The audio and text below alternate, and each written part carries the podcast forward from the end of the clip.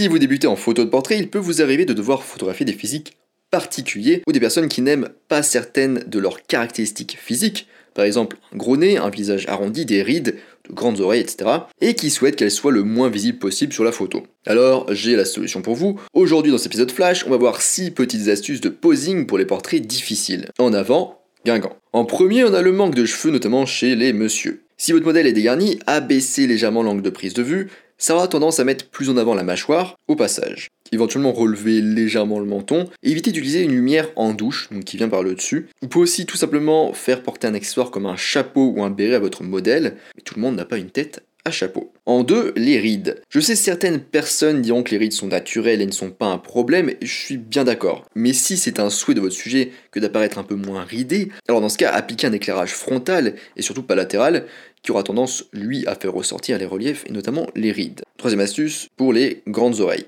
Si la personne photographiée a de grandes oreilles, positionnez le visage de manière à ce qu'une seule oreille soit visible. Ensuite, éclairez de façon à ce que l'oreille soit légèrement dans l'ombre. Vous pouvez aussi la cacher d'ailleurs avec un peu de cheveux éventuellement un chapeau. Quatrième astuce pour les gros nez. Si le sujet du coup a un gros nez ou par exemple une bosse des plaies, Perso, je trouve ça joli. Alors, photographiez votre sujet de face. Ça marche bien notamment pour les nez qui sont gros du coup en profondeur, donc de l'arrière vers l'avant de la tête. Vous pouvez aussi essayer de lever légèrement le menton du modèle, abaisser votre angle de prise de vue en vous mettant en contre-plongée, de façon à ce que le nez perde un petit peu de sa proéminence. Alors attention, cela ne fonctionne pas si le nez est large au niveau des narines. Ça aura tendance plutôt à accentuer du coup.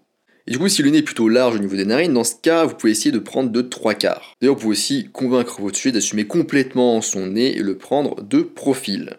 5. Le double menton. Si votre modèle a un double menton, demandez-lui de regarder directement l'appareil photo. Ensuite, indiquez au sujet d'avancer légèrement le visage en avant vers l'appareil photo. Cette pose va permettre de tirer un petit peu la peau située sous le menton Ensuite, éclairez frontalement le sujet de manière à créer des ombres qui vont masquer le double menton. Donc la lumière, vous la mettez de face, oui, mais vous la relevez un peu et vous la baissez. Et pour les messieurs, se laisser pousser la barbe peut aussi aider, mais ça peut prendre quelques semaines, voire plus longtemps. On peut aussi essayer de positionner une ou deux mains, mais il faut quand même veiller à pas trop cacher la mâchoire, qui, je vous le rappelle, est un atout esthétique aussi bien chez les hommes que chez les femmes. Enfin, Sixième astuce pour les visages ronds. Si votre modèle a un visage arrondi qui n'apprécie pas trop, vous pouvez le photographier de trois quarts. C'est déjà la fin de cet épisode flash.